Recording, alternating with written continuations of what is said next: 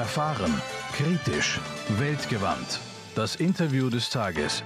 Im Studiogespräch mit Karl Wendel.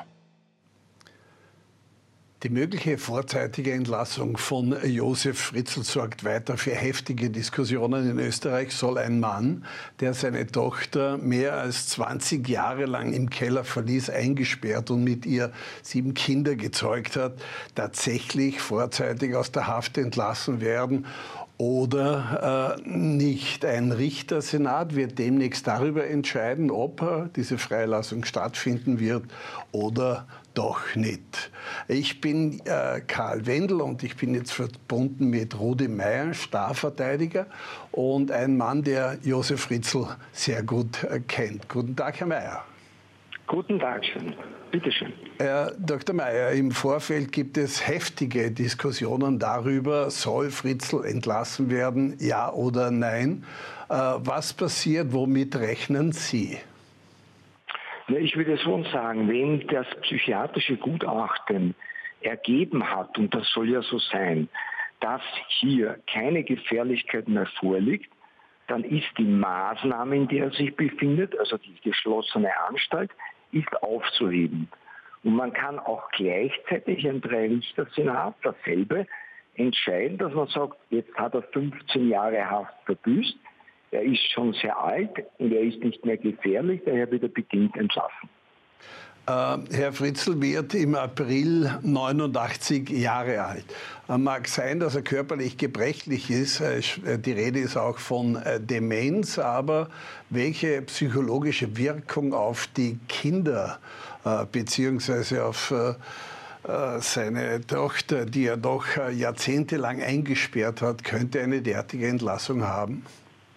In unserem Gesetz ist nichts enthalten darüber, dass man jetzt bei der Frage, ob jemand aus der Haft bedingt entlassen werden kann, ob das von den Opfern abhängt, sondern das ist eine Beurteilung, die dem österreichischen Gesetz fremd ist. Es wird nur darum geschaut, ob derjenige nicht mehr gefährlich ist und das ist das, was zu entscheiden ist. Ja. Äh, entscheiden wird das ein Richtersenat, wie Sie gesagt haben, gemeinsam mit einer Psychiaterin bzw. mit einem Psychiater. Sie haben Josef Fritzl ja persönlich kennengelernt. Äh, welchen Eindruck hatten Sie damals von ihm und was glauben Sie, wie es Ihnen jetzt geht? Ich kann nur sagen, mein Eindruck auf ihn war der, wenn ich nicht die Taten dann gehört hätte, hätte ich, wenn man mir das vorher sagt, nie geglaubt, dass er so etwas gemacht haben kann. Das ist, was Sie mich nach meinem Eindruck fragen.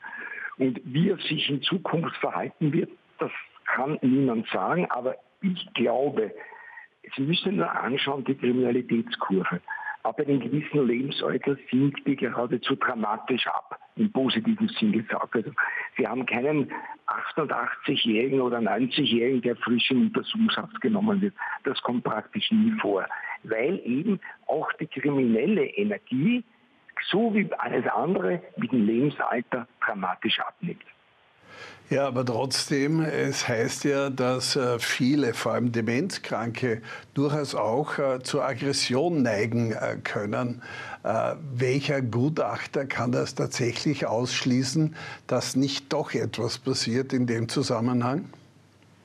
Bitte nochmals, das ist eine Frage nicht jetzt an mich als Anwalt, sondern das muss in einem Psychiater beantworten, wie weit er der Meinung ist, dass das nicht eintreten wird mit einer besonderen Wahrscheinlichkeit. Das Gesetz, was sagt, dass man in der Anstalt sein muss, weiterhin verlangt er eine besondere Wahrscheinlichkeit künftiger Taten. Ähm, wir haben vorhin darüber gesprochen, dass Sie ihn, Josef Fritzl, persönlich kennengelernt haben. Äh, Sie haben auch gemeint, äh, Sie hatten nicht den Eindruck, dass dieser Mann gefährlich ist. Wie hat er damals Ihnen gegenüber überhaupt erklärt, weshalb er seine Tochter über 20 Jahre weggesperrt hat, äh, sie hunderte Male vergewaltigt hat, mit ihr Kinder gezeugt hat? Wie hat er das damals erklärt? Schauen Sie darüber, das ist jetzt eine Sache, die jetzt zwischen Anwalt und zwischen den Klienten äh, gesprochen wurde, darüber möchte ich nichts sagen. Nur wie gesagt, mein Eindruck war der, dass ich ihn nicht solcher Daten für fähig gehalten hätte. Wenn man ihn mir so vorgeführt hätte, hätte ich glaubt, ja vielleicht der Baumeister, der jetzt äh, ein Krieger begangen hat oder etwas. Das war mein Eindruck von dieser Person. Und wissen Sie, der äußere Anschein, nach dem kann man ja nie gehen. Sie können als Verteidiger Leute bekommen, da sagen Sie, der Schwerstverbrecher, dann hat er praktisch nichts gemacht und umgekehrt. Äh, das war damals, äh, als es aufflog, eines der monströsesten Verbrechen, die Österreich jemals erlebt hat. Die ganze Weltpresse hat darüber äh, berichtet. Vor allem das britische Boulevard ist angereist und hat alles daran gesetzt, um zumindest mit Josef Fritzl oder einem seiner Opfer zu sprechen. Es wird wahrscheinlich nach einer möglichen äh, Freilassung auch wieder so sein, dass äh, die äh, Medien sich auf Fritzl stürzen werden. Lässt sich das überhaupt verhindern? Schau, das lässt sich insofern verhindern, wenn die nicht wissen, wo er ist. Er hat jetzt einen anderen Namen und ich und er auch nicht will das und ich nehme an, so wie ich ihn kenne, sonst hätte er nicht den Namen auch schon geändert, dass er keinerlei Aufsehen mehr erregen möchte. Äh, glauben Sie, dass es eine Möglichkeit gibt, äh, von, äh, von ihm aus Kontakt zu seiner Tochter bzw. zu seinen Kindern aufzunehmen, die ebenfalls unter einem anderen Namen und mit neuer Identität in Niederösterreich leben? Das bin ich überzeugt, dass das nicht möglich ist. Das Land Niederösterreich hat alles gemacht, um die Opfer zu schützen in der Vergangenheit und wird es auch in der Zukunft tun. Ja, im Vorfeld der möglichen Entlastung, als die, seine Anwältin Astrid Wagner das angekündigt hat, medial und auch bei uns im Interview für OE24 TV, gab es heftige Reaktionen, aber auch Proteste. Viele Seherinnen und Seher haben bei uns angerufen und haben gemeint, wenn dieser Mann, also Josef Fritzl, tatsächlich in ein Altenheim kommt, ich möchte nicht, dass er neben meinem Opa, neben meiner Oma, ähm, ja, einen Platz bekommt. Äh, was sagen Sie dazu, Herr Doktor?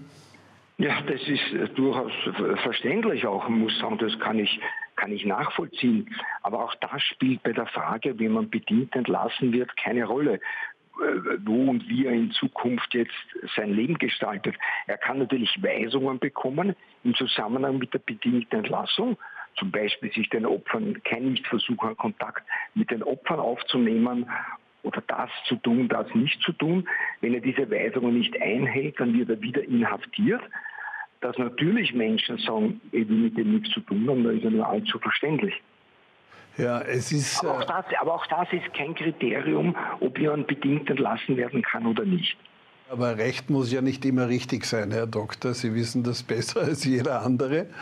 Äh, äh Schauen Sie, gerade was hat der Lenin gesagt, der jetzt ein bisschen modern wird. Er hat gesagt, das Recht kommt aus den Läufen der Gewehre. Und daran sieht man, dass es nicht unbedingt das Richtige sein muss, das geltende Recht. Äh, ein Richtersenat wird entscheiden, ob es diese vorzeitige Entlassung geben äh, wird oder nicht. Mit welchem Zeitraum rechnen Sie? Wie lange wird es dauern, bis diese Entscheidung fallen wird? Ja, normal, also wenn ein solcher Antrag gestellt wird im Maßnahmenvollzug, dann wird eben von der Anstalt eine Stellungnahme eingeholt, ein psychiatrisches Gutachten, das ist ja, glaube ich, schon eingeholt worden von der Dr. Kastner. Äh, dann wie seine Lebensumstände sein werden, dann spricht man aus, er muss nicht mehr in der Anstalt bleiben, weil diese Gefährlichkeit nicht mehr vorhanden ist. Und dann kann auch die bedingte Entlassung verhängt werden, ein Zeitrahmen von meines Erachtens äh, vier bis sechs Wochen.